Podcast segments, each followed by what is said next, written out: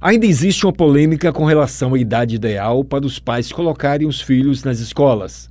Muitos defendem a partir dos dois anos, alguns três ou quatro, e tem aqueles que colocam no primeiro ano de vida. Os especialistas dizem que quanto mais cedo a criançada tiver acesso à escola, as experiências nesta fase exercerão influência positiva no desenvolvimento da pessoa. A interação, socialização e estímulo podem fazer a diferença para a vida da criança durante a primeira infância, com maiores chances de alcançar um potencial maior em todos os aspectos da vida.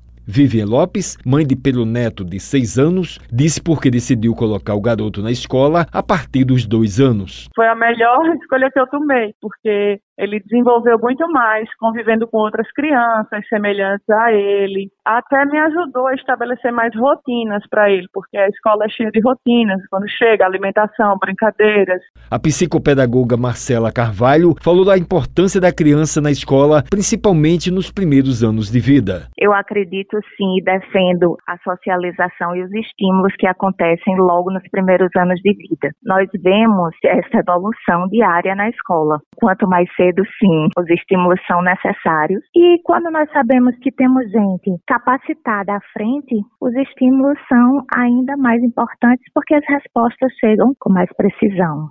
Ela defende os benefícios e os pontos positivos para a criançada.